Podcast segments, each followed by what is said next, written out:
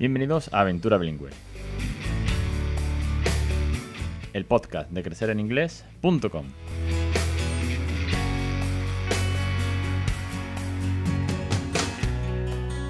Capítulo 271, el 2 de septiembre de 2021. Muy buenas, mi nombre es Alex Perder y esto es Aventura Bilingüe. Ya sabéis que este es el podcast sobre bilingüismo real, sobre todo los tips, consejos, experiencias, entrevistas y reseñas que abarcan el bilingüismo, abarca todo lo que sea regalarle una segunda lengua, todo lo que tenga que ver con motivaros, ayudaros y potenciar que nuestros peques, como el mío o los míos, mejor dicho los dos, están aprendiendo inglés desde el primer día. Así que bienvenido una semana más y un millón de gracias a todos los oyentes y suscriptores. Por cierto, somos ya más de 5.000 oyentes suscritos. Es una pasada. Muchísimas gracias a todos vosotros. Hoy vuelvo al podcast más rutinario, un podcast largo. Ya se quedaron atrás las reseñas de cuentos del verano. Como es una cosa que ha, funcionado bastante bien, igual a futuro, para navidades o algo así, podemos sacar más reseñas con más títulos. Hoy vuelvo con una entrevista. De hecho, vamos a hacer una ronda de una pequeña ronda en septiembre de entrevistas. Entrevistas chulas, entrevistas que tengan mucho que contar, mucho que aportar en relación al bilingüismo, experiencias y emprendimiento, al fin y al cabo, que es otra de las grandes patas que aquí, pues de vez en cuando también se cuela. Antes de empezar y antes de darle paso a Ana Moreno Pacha, más bien conocida como The Big Back Teacher, bueno, conocida por todos vosotros y todas vosotras teachers, eh, recordaros que tenéis en crecereninglés.com la mayor plataforma de bilingüismo, con cursos, podcast premium, cursos de Phony, ayuda, Montessori, logopeda, gamificación, cuentos, canciones, etcétera, etcétera, para a través de la suscripción, a través de los vídeos, a través de los podcasts, a través de todas las lecciones que hay, ayudaros a regalarle una segunda lengua a vuestros hijos. Os animo una vez más a que emprendáis esta loca aventura. Vamos ahora sí con la entrevista del día. Vamos con Ana. Muy buenas tardes y bienvenida. Hola Alex, muchísimas gracias. ¿Qué tal? Preséntate para toda la audiencia, aunque yo creo que eres más que conocida, eh, Ana Moreno, capitana, planeta capitana de Vipas Teacher. Cuéntanos quién es Ana, eh, cuál es su labor como docente, como madre también, y ahora vamos a meternos en el tema del bilingüismo. ¿Cómo te ha podido afectar a ti con tu aventura eh, viviendo en el extranjero, el inglés, los idiomas y todo eso? Preséntate un poquito. Venga, pues soy Ana Moreno, eh, soy mamá de, dos niños, de ahora ya tienen, pues madre mía, siete y ocho. Bueno, están cumpliendo ya ocho y nueve años. Eh, soy mamá ante todo, la verdad. Soy maestra, maestra de infantil y primaria. Y luego aparte soy emprendedora, podríamos decir, porque creo que embarco algo muy grande, ¿no? Estoy en redes sociales, pues eso, compartiendo mis experiencias como docente, eh, como educadora, como maestra, como mamá, pues en mis aventurillas de editora de cuentos, de escritora. Y bueno, en, en general, y luego encima todo esto se nos, suba, se nos suma una gran aventura de, de irnos a vivir cuatro años a Suiza. Así que esa es Ana Moreno. Nada más y nada menos, ¿eh? que, tienes mucho, mucho por contar. Tu, tu, aventura es, gigante. No solamente, como dicho, como bien dicho, emprendedora, formación, cuentos, materiales, redes sociales, compartiendo muchísimo, mucho valor, mucho contenido. Y además, como, y aquí es la idea de traerte, ¿eh? es que nos cuentes eh, tu experiencia en Suiza, sobre todo porque es estos países idílicos donde todo el mundo habla más de dos lenguas. De hecho, tengo un podcast, hago unos topics, un podcast sobre Suiza porque conocí a unos suizos en una boda. Y toda la mesa estaba llena de suizos menos mm, eh, nuestra familia, ¿no? Mi mujer y, el peque. Y fue una, fue, hizo un podcast sobre eso por lo chulo de cómo había mogollón de lenguas cruzándose. En, aquel momento estaba el inglés, estaba el español, eh, estaba el alemán y, ellos también hablaban entre ellos en francés algunas cosas. era un podcast muy chulo y como Suiza es como muy paradisíaco, ¿no? Muy, lo tenemos muy en el top, como pasa con Finlandia, Noruega, estos países nórdicos, que todo va bien, que hacemos nosotros mal, que ellos, que ellos lo hacen correcto. Y tú has vivido allí en una lengua desconocida para tus hijos, como entiendo que es el alemán. y, lo primero que te quería preguntar es cómo es la inversión y si les sirvió llevar el inglés de, de, la escuela o no. ¿Cómo, ¿Cómo, se llega a Suiza y te enfrentas a esa barrera? Claro, a ver, te cuento, ¿vale? Voy a intentar sintetizar mucho porque la aventura es grande, pero a ver, me remonta un poquito a nuestra experiencia previa, ¿no? Con el inglés. Eh, yo realmente en casa siempre he hablado pues eh, castellano y a veces un poquito catalán, alterno, por lo menos para que se familiaricen con el idioma. Eh, y mi marido, que sí que es bilingüe en inglés, la verdad es que nunca ha llegado a hablarles en inglés, pero sí nos hemos preocupado mucho para que asentaran unas buenas bases, ¿no? Entonces, bueno, yo sí que es verdad que en mi casa jamás se ha visto la tele, bueno, cuando son bebés obviamente no, pero luego cuando empiezan a crecer y ven algún dibujito o algo, nunca jamás lo han visto en castellano, siempre ha sido en inglés, iban a, a, una academia ¿no? a través del juego y aparte iban a un colegio bilingüe, bueno, normalito, ¿eh? nada, nada de un, un English School o algo así, ¿no? un cole normal en el que se integraba desde infantil el inglés. Esa es un poco la base con, las que ellos, eh, con la que ellos aterrizan en Suiza. Pero claro, recordemos que en Suiza eh, hay tres idiomas oficiales. Bueno, mm, hay en realidad cinco, ¿no? Pero básicamente se habla lo que es el francés, el alemán mucho, porque hay muchos cantones alemanes, un poquito de italiano. Luego está lo que es el suizo, que lo consideran como dialecto, pero realmente no se escribe. Y luego está el romance, que aún no acabo ni de entender bien bien qué es, ¿no? Pero bueno, en fin, que ahí hay muchísimos idiomas, pero el inglés no es un idioma eh, oficial. Mm, claro, el problema es que mis hijos no tenían nada, nada, nada, bueno, nosotros en nuestra familia nada de alemán y mm, antes de pasar al, al colegio público, que es donde nosotros queríamos que fueran, ¿no? que se integraran con los niños del barrio, que fueran a la escuela de barrio. Eh, sí que es verdad que les apuntamos a un colegio privado trilingüe para que ahí sí que hacían un tercio del día en inglés, un tercio del día en alemán y un tercio del día en francés. Esta era nuestra idea de, eh, bueno, no sé si acertada o no, eso ya da igual, pero para que no entraran en choque con el idioma, que la verdad es que eh, es lo que sucedió después cuando pasaron al alemán absolutamente, porque ¿qué pasa cuando mis hijos eh, aterrizan aquí en Suiza? En casa sigue todo igual, ¿no? Con papá y mamá pues sigue todo igual y luego se encuentran con un cole en, tres idiomas, ¿no? Ya te digo, en francés, en inglés y en alemán. Eh, pues realmente mis hijos en cuestión de dos semanas estaban hablando fluido inglés cosa que para mí fue como, wow, ¿qué acaba de pasar aquí? ¿no? Eh, simplemente por el hecho eso de constantemente o, en pequeños ratitos para que también, y ahí le doy un valor a tu contenido eh, extraordinario, porque a veces no somos conscientes de, lo que hacemos eh, dentro de a lo mejor, pues eso, ¿no? Dentro de España, ¿no? lo que le ofrecemos a nuestros hijos en inglés, ¿cuánto valor tiene? ¿no? Pues luego cuando le pones en, un, en, en una situación en la que solo, solo tienen inglés, eh, cerebro hace chas y de verdad, es verdad, en cuestión de, pocas semanas, mi hijo mayor, por ejemplo, hablaba mm, fluidamente inglés cuando nunca lo había hecho en España. Eh, hablaba tímidamente con el maestro que tenía en el colegio, eh, con la profesora de las escolares igual, cosas tímidas y sencillas. Y, todo eso, la verdad es que fue como, fue wow, fue, fue, fue impresionante. Es verdad que esto era solo temporal, pues por varios motivos, ¿no? Entre otras cosas, los costes económicos que tiene aquí en Suiza un colegio privado que es absolutamente eh, prohibitivo. Y entonces, eh, nada, en cuestión de unos meses, pues ya pasaron a la escuela, a la escuela pública. Te quería preguntar, Ana, cuando eh, dos niños que no son bebés, que no son de, de infantil, de primero de infantil, quiero decir que a lo mejor infantil, yo me imagino, ¿no? Yo llevo a mi hijo mañana a un colegio, bueno, este, el, mayor ya está, entra en primaria, pero eh, yo cojo al, peque, a Oliver, lo llevo a la guardia en alemán, pues, oye, pues los cantajuegos en alemán le van a dar igual, ¿no? La plastilina en, alemán entiendo que le daría igual, ¿no? Los colores, pero tus hijos ya eran más mayorcitos.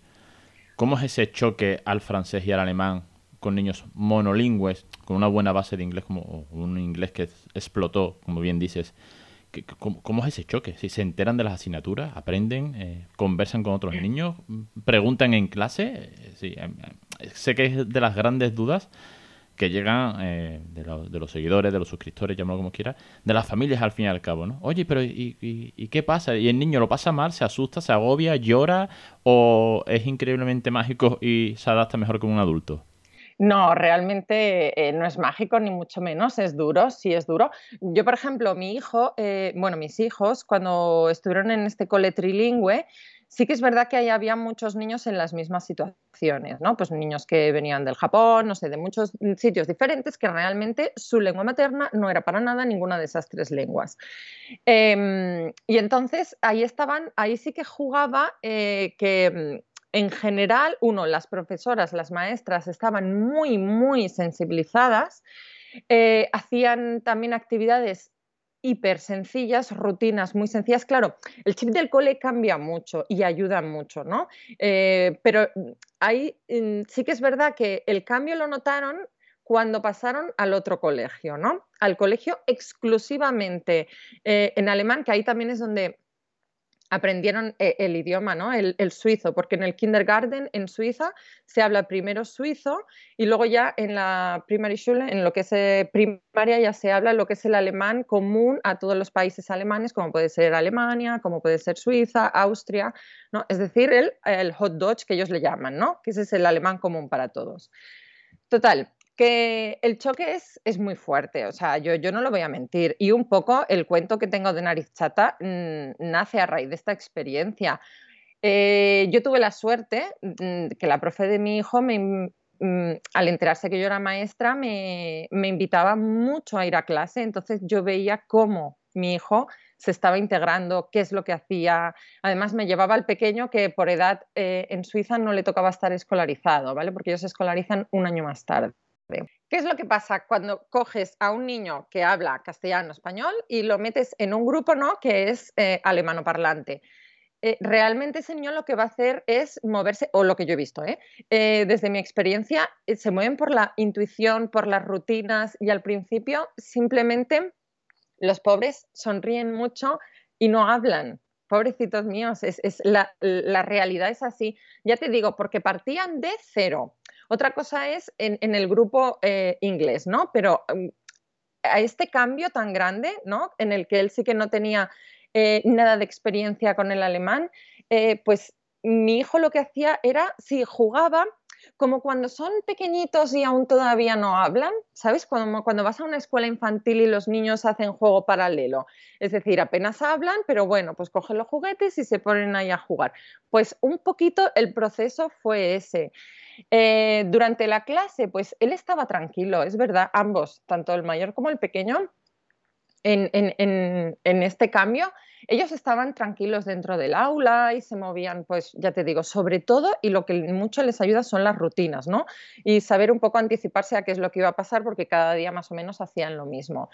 Pero, pero es un choque grande, es un choque muy grande y, y quien diga lo contrario me sorprendería, la verdad. Y luego ellos llegan a casa y, te lo cuentan y, no, al principio no les gustaba, dicho claramente, pero ya te digo, porque fue un, de nada a todo. O sea, fue, fue muy fuerte el, choque, claro. Es como si a ti te sueltan ahora, pues antes decíamos Japón, ¿no? Pues eso, en, en una clase de japonés, a ver qué haces sonreír, sonreír como bien dices. ¿eh? Eso es lo que hace. es el típico ejemplo cuando te habla un, un, guiri, vamos a decirlo así, ¿no? Te habla un guiri en la calle y tú sonríes en plan, no me estoy enterando, pero voy a ser, voy a ser cortés contigo. Pues un poquito de ellos igual. Eh, una pregunta antes de pasar a. Una última pregunta de este tema antes de pasar a la siguiente. Eh, es, es muy retórica, por así decirlo. Cuatro años más tarde, ¿qué tal el alemán de tus niños? Bueno, absolutamente increíble. Bueno, te diré más. Bueno, ahora muy, muy bien. El mayor se fue hablando, bueno, se fue, digo, porque ya tenemos las maletas hechas y nos vamos, bueno, y ya hemos estado viviendo en España unos meses antes del final de curso, pero realmente mi hijo mayor se ha ido con, eh, hablando fluidamente, o sea, conversación en, suizo, que es lo que se habla en kindergarten, y luego lo que se mueven ellos en, la calle, ¿no? Eh, absolutamente bilingüe, bilingüe total. De hecho, era mi traductor oficial cuando íbamos a una tienda y yo no acababa de entender, porque claro, yo en la academia no, estudio, suizo, estudio hot Dutch. Claro, es, es lo complicado en este país, ¿vale? En la calle se habla suizo, pero como el suizo es un dialecto considerado por ellos que no se escribe, solo se transmite de forma oral, cuando vas a una academia te enseñan hot Dutch. Aunque hay academias que enseñan suizo, pero ya eso es como el siguiente nivel, ¿no? Cuando aprendes el, alemán común para Suiza, Alemania, Austria, entonces ya te enseñan el suizo. Bueno, total, como es complicado, yo me llevaba a mi hijo. Y, mm, y bueno, y realmente, y el alemán bien, ha tenido como menos años, ¿no? Ya de, primaria y tal, pero también bien cuando ven la tele, que claro, ahora hemos pasado de cuando se ve la tele solo se ve en inglés, no, tuvimos que pasar a ahora solo es alemán para que empezaran a enterarse un poquito, ¿no? Y, también por nosotros, porque es que, claro, al final, si no, yo, por ejemplo, pues también era todo mi día a día en castellano, mm, aunque estuviera aquí en Suiza. ¿Qué tal es Peppa Pig en alemán? No es que Peppa Pig no me gusta nada. es que es el ejemplo que siempre pongo. Yo siempre digo, cuando pongáis Peppa Pig en inglés, sí, Peppa Pig a, nivel genérico, ¿no? Y porque es eh, típico dibujito fácil que todo el mundo conoce, en inglés, que es muy british. Sí lo he visto, claro. Entonces es verdad que lo entiendes perfectamente, pero no Claro, es muy, muy, muy, muy fácil, ¿eh? Sí, yo siempre se lo recomiendo a las familias cuando están empezando con los muy peques. Digo, ponle Peppa Pig. Sí, son conversaciones tan sencillas, tienen mucha gramática básica, tienen mucho vocabulario de, plantas, de colores, de, animales, de tal. pero, claro, en alemán, en alemán no, lo En España sí que lo veíamos en inglés, precisamente por todo lo que dices, porque era muy sencillo, porque era muy claro, por el vocabulario, porque era también como rutinas muy familiares. Pero aquí no, aquí eran más de, de PJ Mask, de los pijamask y de cositas así. Y yo, yo al final me estoy enterando bastante ¿eh? de lo que dicen en la tele. Es como, ¡Ah! lo he entendido y mis hijos me miran como diciendo, vale, o sea, muy bien por ponerte el pin, pero no, en fin, bien. Vamos con, con la, una, yo creo que es la pregunta clave, por eso está en el medio de la entrevista. ¿Qué tal es el nivel de educación bilingüe en Suiza? ¿Cómo es el bilingüismo o trilingüismo o, multilingüismo que hay en Suiza? Y sobre todo, comparto con España. Si em, empiezan el año escolar un año más tarde, la escolarización un año más tarde, tienen eh, una lengua, como bien dices, que no se, que solamente se transmite de forma oral, pero tienen un alemán, pero el inglés, y vamos, vamos al inglés también, sobre todo, eh, es una lengua no oficial, pero que todo el mundo habla. ¿Cómo se hace eso? ¿Y qué hacemos aquí? Que empezamos antes, que ya incluso hay gente que quiere meter a nivel educacional el bilingüismo en, infantil, incluso en, guarderías, que me parece bien, ojo, que, todo suma, ¿no? Yo siempre lo digo, empieza cuanto antes que, bienvenido sea. Pero claro, eh, ¿dónde, ¿dónde cogeamos que hay países que lo están haciendo tan sumamente bien? Pues a ver, aquí realmente eh, vamos por partes. Tema inglés. Ellos realmente no tocan ni una palabra de inglés en el cole, estamos hablando en el cole, ahora vemos el resto de la vida, pero en el colegio no tocan nada de inglés hasta tercero de primaria. Nada, cero, niente nothing. Es decir, que ellos no sé qué pondrán en el agua, que, tendrán eh, eh, esa facilidad luego encima para cogerlo mejor, pero hasta tercero de primaria ni una palabra en inglés, porque ellos, eh, según su sistema educativo, piensan o se han organizado de forma que lo que es la educación infantil, lo que sería segundo ciclo para nosotros, ¿no? que ya es obligatoria, eh, la hacen solo, como habíamos comentado, en suizo. Nada, de verdad, nada de inglés. Bueno, a lo mejor esporádicamente pueden cantar una canción o tal, pero nada. Luego pasan a primaria, como habíamos dicho, que los dos primeros cursos exclusivamente son en alemán, en Hochdeutsch, en este alemán común que tienen los países de habla germana. Y luego entonces ya sí que hay, eh, en tercero de primaria, empiezan con, sus asignaturas en alemán. Eh, en alemán, perdón. Eh, en tercero de primaria empiezan con las asignaturas en inglés, eh, pero mm, y, dan bastante materia, pero eh, no te sabría decir eh, si realmente, bueno, claro, esto debe de funcionar porque luego llegan a, ser adultos competentes en inglés. También tengo que decir algo, el alemán y, el, y el inglés comparten muchas similitudes, ¿vale? Eh, parte de raíces, es decir, mm, que claro, si la estructura es muy parecida, si las palabras fonéticamente, pero no escrita, pero fonéticamente son muy parecidas, claro, eh, es más fácil que un alemán aprenda inglés que que un español aprenda inglés. Claro, eso también. Vale, sería el ejemplo portugués o italiano con nosotros, tal vez. Sí. Que se nos asemeja más. Sí, Claro. Vale, pero, pero voy, vale, eso te lo compro. Sí, bueno, es verdad que tienen origen y tal vez te, te cuesta menos, ¿no? Eh, pero ¿cuál es el nivel? Tú me dices que dan clases materias enteras. ¿Cómo son las partes de la planta? Este famoso ejemplo, ¿no? es, que, es que aquí el bilingüismo en España son las partes de la planta y los volcanes en inglés, pero se saben cuatro cosas y no entienden los términos. ya sabemos por dónde vamos, ¿no? He empezado a vivir eh, eso, sí. Eso. Eh, ¿Qué bilingüismo hay en el aula? ¿Es, es, ¿Son las partes de la planta nada más? ¿El teacher, la teacher, se le ocurra todo en inglés? ¿Es un bilingüismo, como yo suelo decir, más real, más cercano, más, más del día a día? Eh, tiene que haber alguna diferencia, más allá del agua mágica que beban en Suiza. Eh, no, que el agua mágica sabemos que no existe, ¿no? Pero no, realmente ellos no dan las partes de la planta, ellos hacen clases de cultura inglesa y de gramática inglesa, o sea, hacen clases de inglés.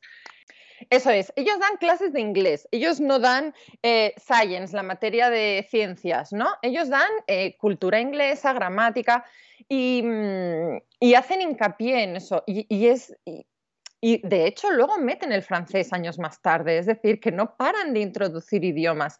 Eh, también es verdad que ellos, em, en general, su vida es muy políglota.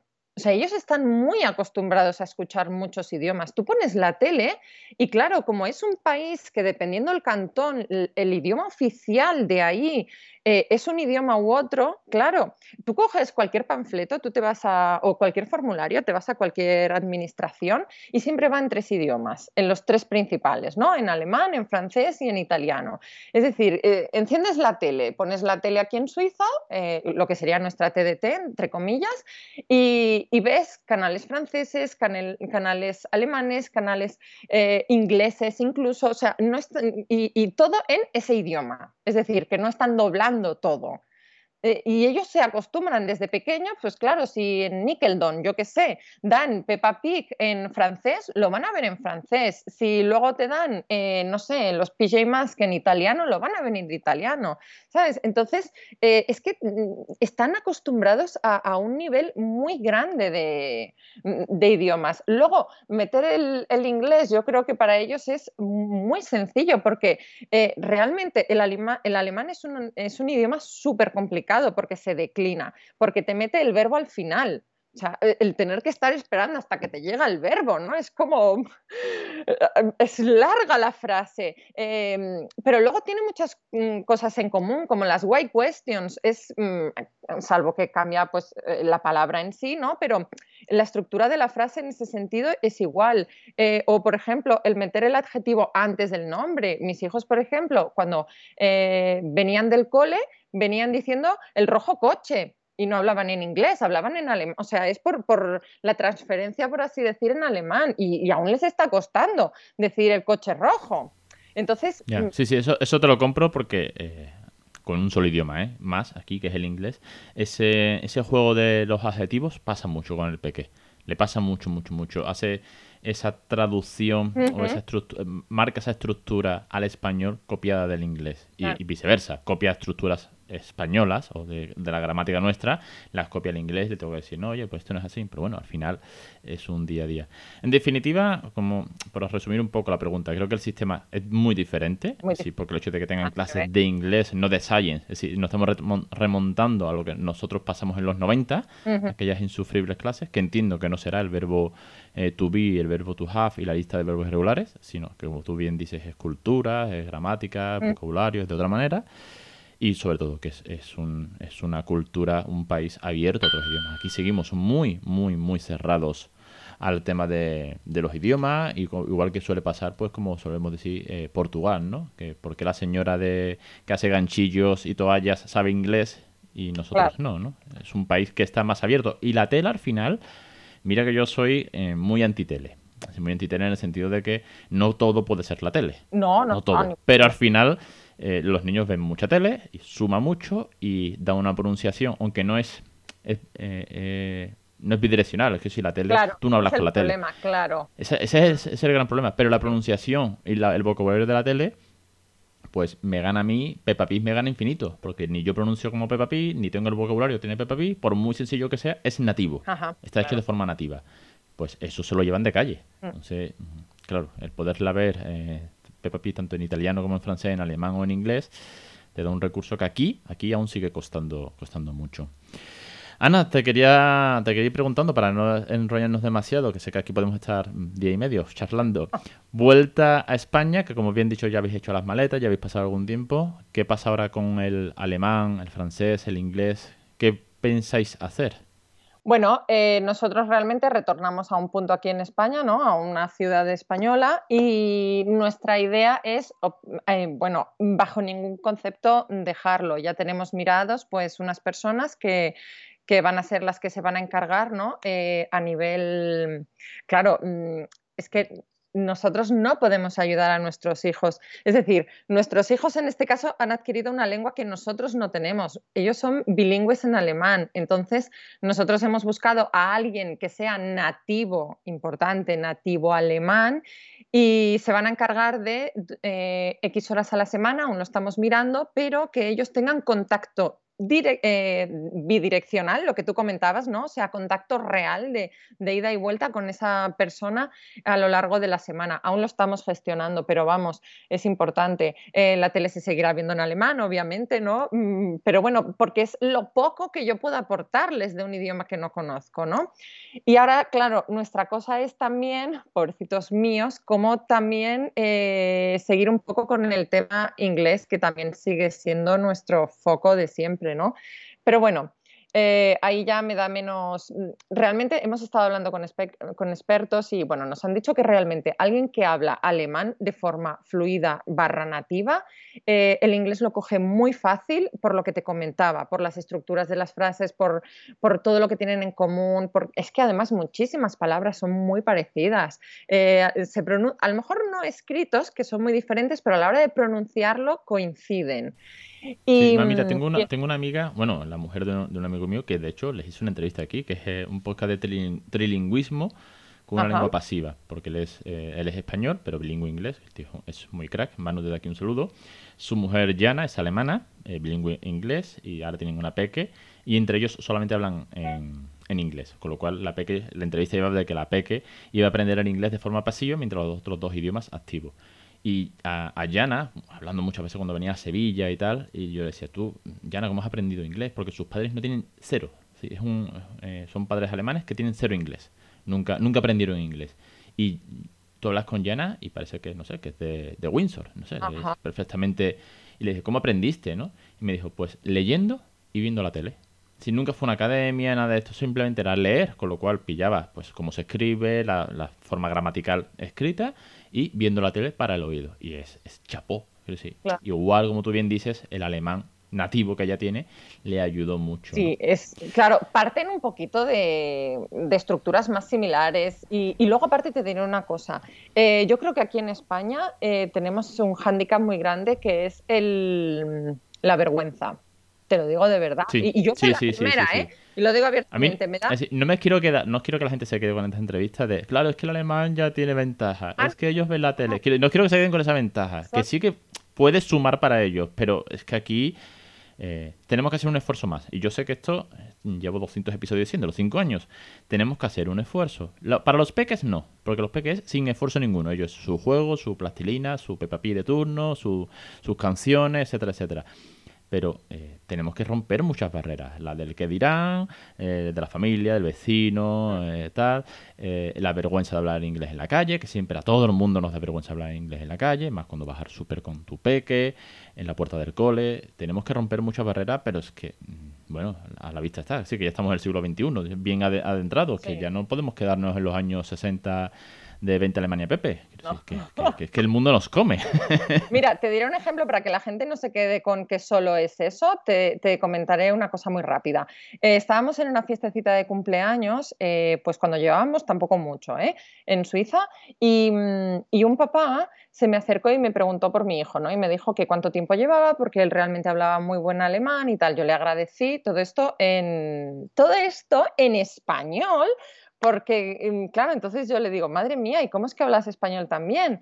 Y me dice, bueno, porque estuve, eh, no sé si me dijo, seis meses eh, viviendo en Costa, en Costa, Rica por tema de, trabajo.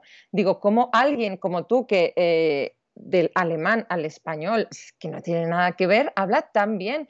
Dice, pues a base de hablar y, un poco el ejemplo claro, no es tanto que se fuera seis meses a vivir allí, sino que eh, con la gente que yo me, que me he encontrado aquí en Suiza eh, y se entera que yo soy española, que obviamente me catalogan rápido, eh, hacen, si ellos saben un poquitito, un poquitito de nada de español, dejan su idioma de lado y quieren hablar español conmigo.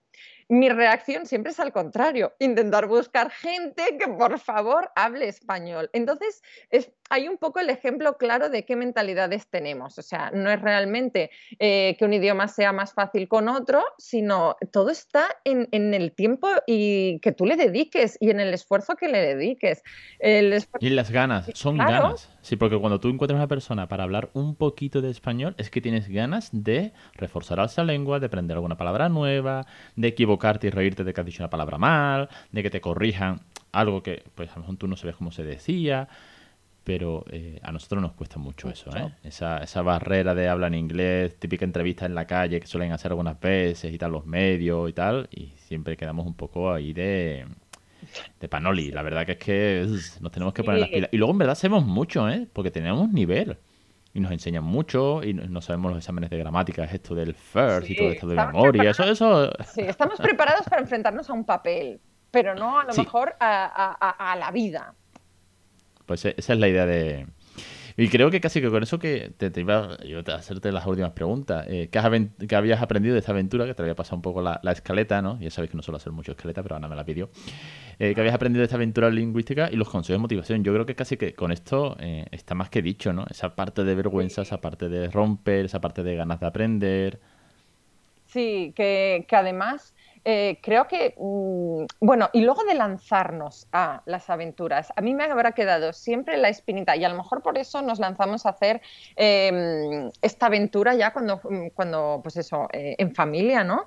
pero que si la gente tiene oportunidad eh, tanto de que sus hijos se vayan al extranjero como de ellos mismos, ellas mismas, si nos ven personas aún, yo qué sé, pues que no tengan cargas familiares, que puedan hacerlo, de verdad que hay que hacerlo porque es cuando realmente te lanzas, no te da vergüenza, te, si realmente quieres aprender un idioma también tienes que salir un poco de, pues eso, de, tu... Zona de confort, de la zona de confort. Nosotros lo hemos hablado aquí, con todo, claro, aquí el tema del bilingüismo en casa es un tema que se comenta mucho, ¿no?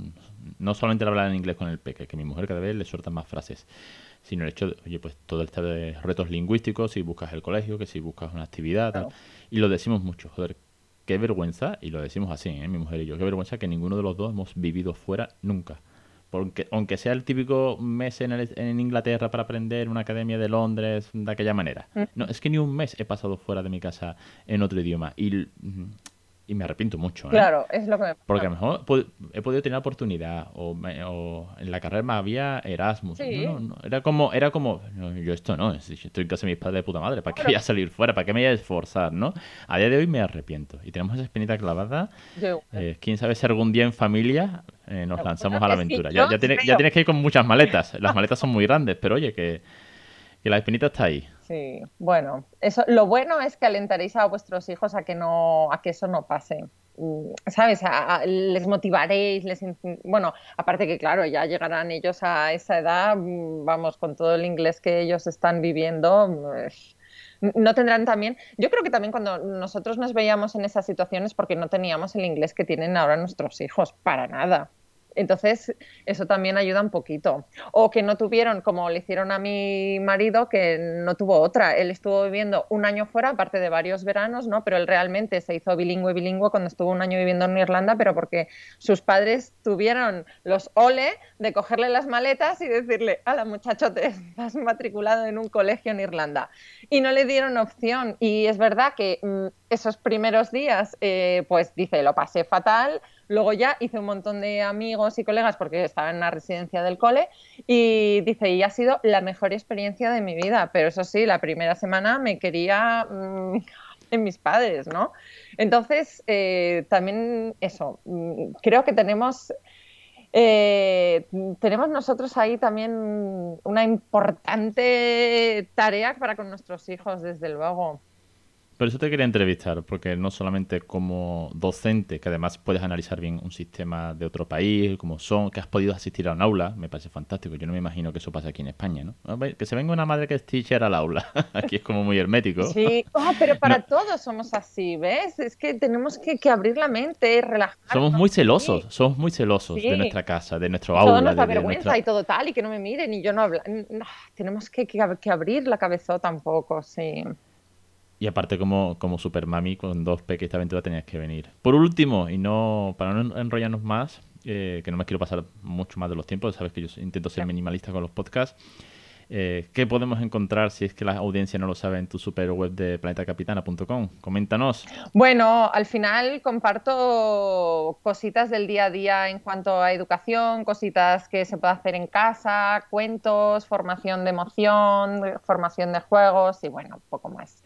Si quieren recursos gratuitos, tanto como para hacer cositas en casa o en el aula, tienen The Big Back Teacher y luego está planetacapitana.com, que es eh, ya donde pues están las formaciones, los materiales, los cuentos y así. Así que no. Muy guay, ¿eh? Muy guay. Muchas gracias. Ana, un besazo, muchísimas, muchísimas gracias por, venir, por contarnos, por contar toda tu experiencia y por mm, no solamente decir que ellos también tienen ventajas, sino que hay que romper esa barrera. Me quedo con ese, con ese tip. ¿eh? Tenemos, sí, tenemos que abrir la mente y salir de la zona de confort, que también es muy importante. Un besazo muy fuerte, Ana. Un besazo, mil gracias por invitarme. Y hasta aquí el programa de hoy. Una vez más, Ana, muchas, muchas gracias por la entrevista, por contar tu experiencia. Una experiencia muy chula, muy divertida, con una gran aventura detrás y que sin duda es eh, sinónimo de emprendimiento eh, personal, familiar. Eh, bueno, la verdad que es un ejemplo a seguir. Y muchas gracias por tu ratito, por conversar aquí y adelante con esa super plataforma de formación, con tus cuentos, con todos tus recursos. Es una, es una pasada todo, todo lo que compartes con tanto cariño y la verdad que lo haces con, con, todo el corazón, no me cabe la menor duda. A vosotros os espero la semana que viene, ya sabéis, un episodio cada semana, todos los jueves, un lunes tenemos una clase del curso que ahora estamos con el curso de juegos por edades, los martes tenemos podcast premium, que vamos a cumplir un año ya de podcast premium, madre mía y que también tenemos, como ya sabéis, nuestra querida Little Frog, de Little Frog and the Colors, el cuento bilingüe que escribió Rocío, mi mujer. Os espero la semana que viene en Aventura Bilingüe.